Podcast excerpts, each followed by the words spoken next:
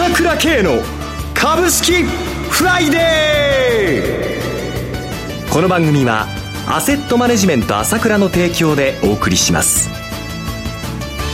皆さんおはようございます。アシスタントの浜田節子です。朝倉慶の株式フライデー。今日は朝倉さんがアメリカ出張のためパーソナリティはお二方です。まずは、第3週金曜日の個別銘柄スペシャル。ゲストといたしまして、経済評論家の山本慎さんです。山本さんおはようございます。おはようございます。よろしくお願いいたします。そしてもう一方は、銘柄マスター。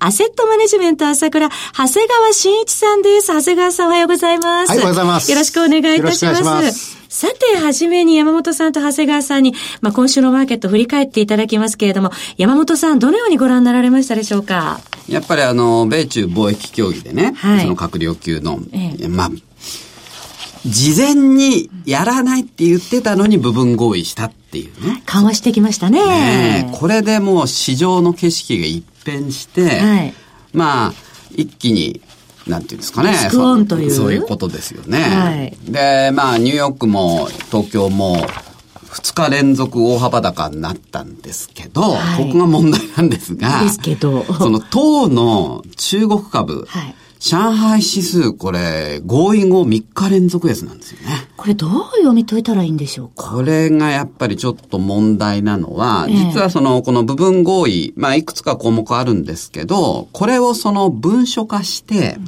来月の、来月半ばの APEC でね、はい、米中首脳会談を開いて署名するっていう段取りになってるんですが、えー、どうもその文書化、協定文書化が難航してるんじゃないかと。うん見られているわけですよ。えー、やっぱり今のところ口約束なんで、いつお互いにちゃぶ台返しするかわからないわけですよね、はい。ここに関して。だから、そういう点では、やっぱり中国株っていうのは政府の意向がもうすぐ反映されてくるんでね。はい、で、前回その5月の日本の10連休中のちゃぶ台返しも、中国株は事前に相当下がってましたから。はい、ニューヨークダウは史上最高値近辺。で、8月の時も、もうニューヨークダウやっぱり最高値近辺まで来て、まあ更新しましたよね、一時。はい、それはまた急落と。で、今回やっと、まあ合意。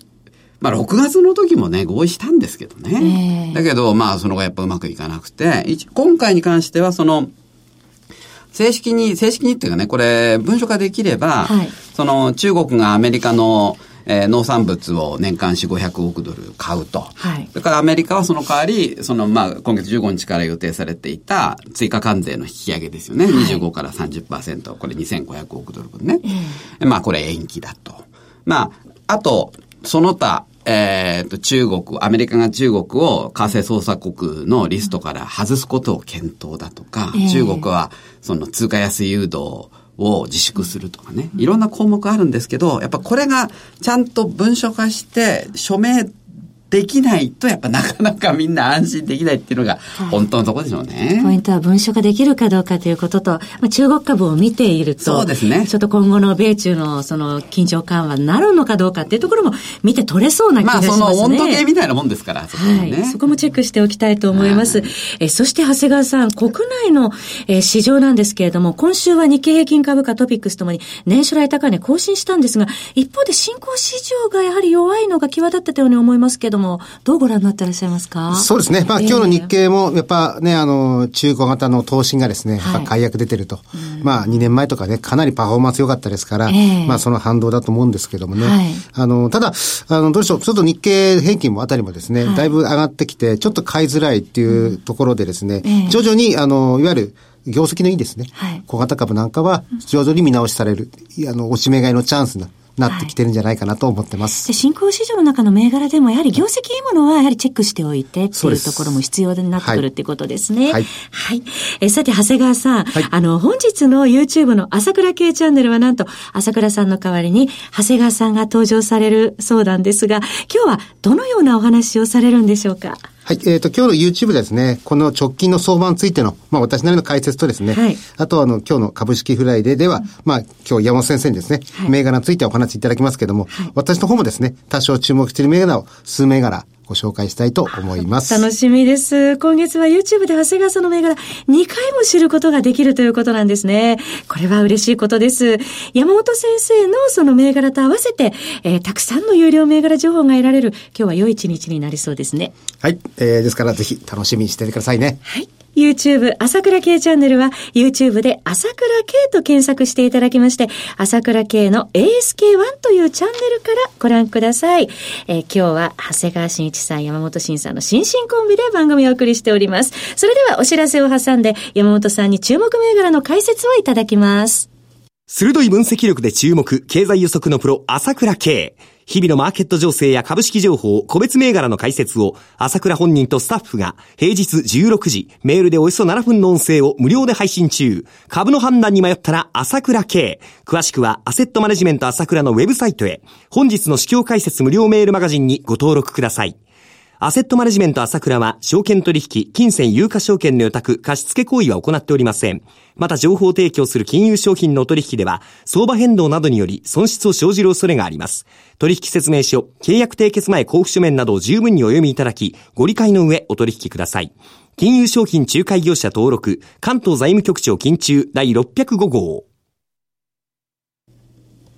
それではここからは山本さんに注目されている銘柄を教えていただきます。改めまして山本さんお願いいたします。はい、さて、前回9月20日にご登場いただいたときに、あのー、4つの銘柄のうち、特に、えー、際立ちましたのが3668のコロプラですけれども、あのー、9月20日ご紹介いただいた直後、寄り付きで950円つけてたんですが、その後、10月1日に1930円の年初来高値をつけて、実にこの間に2倍になっていたという。あっという間でしたね。あっという間に来ましたよね。えー、実は、あの、やっぱり、銘柄ね、これ事前打ち合わせするんですけど、うん、初めコロプラ入ってなかったんですよ。あ、そうなんですね。だけど、ええ、やっぱりあのー、1週間でね、うん、いわゆる配信後1週間で500万ダウンロードっていうことで、位置情報ゲームの。急遽入れたわけですけど、はい、で、実はね、僕はその、まあ、まあ、コロパラ今回そのドラクエウォーク、はい、まあ、ドラゴンクエストの派生ゲームなんですけど、えー、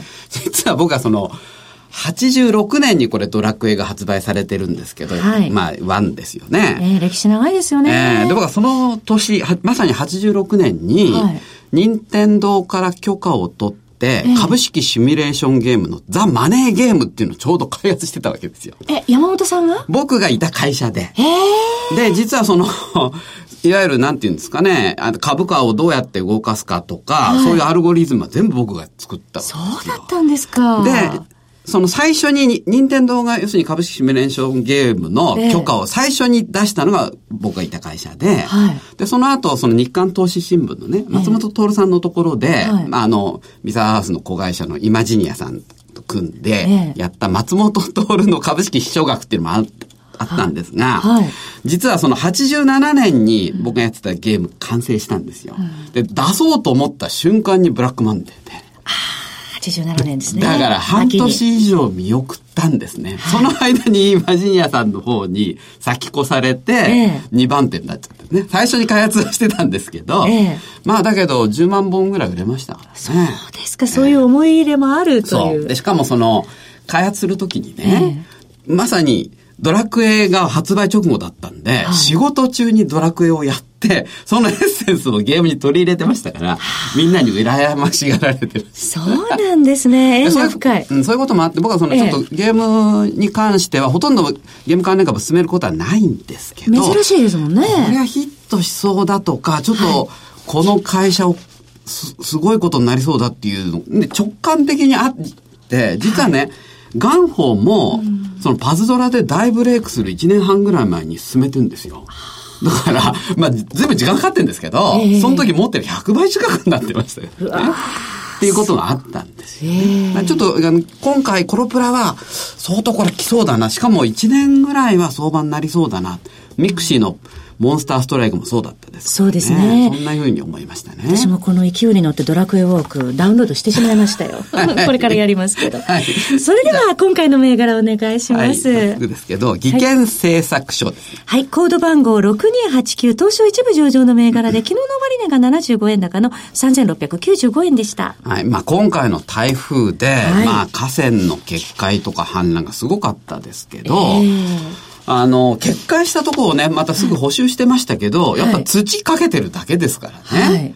で、この、技研製作所がやってる、その、まあ、インプラント堤防っていうのは、ええ、要するに堤防に、はい、まあ、杭を打ち込んで、まあ、連続杭っていうことで、まあ、金属の杭を打ち込んでね、はい、まあ、まさにインプラント、歯のインプラントシールってありますよね。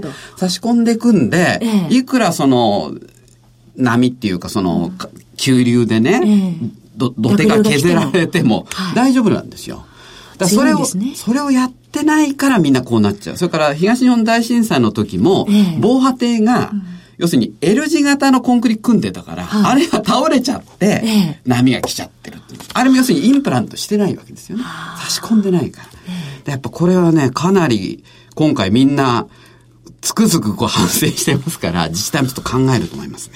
もう昨日のあの株価は4月9日の年初来高値のあと70のところまで来てましたもんね。そうですね。もう肉薄してますから高値に。ね、ちょっとこれ超えたらちょっと面白いですね、逆にね。はい、で、続いて小田原エンジニアリング。小田原エンジニアリング、えー、東証ジャスタックスタンダード上場で、えー、コード番号6149、昨日の終値101円高2575円でした。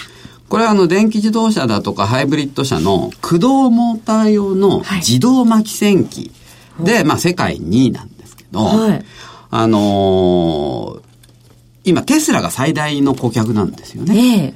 えー、で、今回中国が、いわゆるネブ規制、新エネルギー車規制で、これハイブリッド車もね、優遇措置を取るってことが決まりましたから、はい、かなり、これ需要が出てくると思いますね。昨日年初来高値更新2619までありました。はい。えー、続いて、堺化学。はい。堺化学、コード番号4078、東証一部上場の銘柄、昨日の終値46円安の2636円でした。これはあの、コンデンサー用材料の炭酸バリウムとか酸化チタンの大手で、はいまあ、ここがあるからね、うん、あの、村田製作所とか太陽油田なんかかなり、はいあの、いい製品作ることができているわけですけど、はい、まあ株価相当指数面で、指標面で割安なんで面白いかなと思いますね。えー、もう一銘柄お願いします。はい。あと、アルテリアネットワークス。はい。コード番号4423、東証一部上場の銘柄、昨日の終値18円安1416円でした。これはあの、光ファイバー網を全国規模で整備してる、はい、まあ小型株なんですけど、それができてるのは実はあの、NTT とか au とか、ソフトバンク、三大キャリアとこの会社だけなんですよね。そうなんですか。か 5G で需要が爆発して、えー、貸し出し需要本当に伸びる可能性ありますね。はい。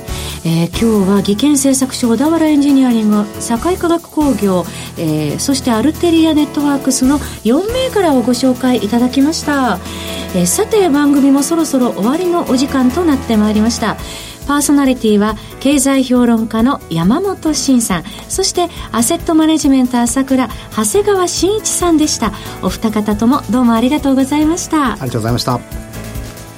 えー、アセットマネジメント朝倉では SBI 証券楽天証券証券ジャパンウェルスナビの口座開設業務を行っています。私どものホームページから証券会社の口座を開設いただきますと週2回無料で銘柄情報をお届けするサービスもありますのでぜひご利用ください。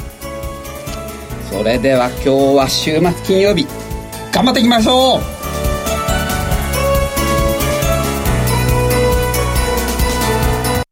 この番組はアセットマネジメント朝倉の提供でお送りしました。最終的な投資判断は皆様ご自身でなさってください。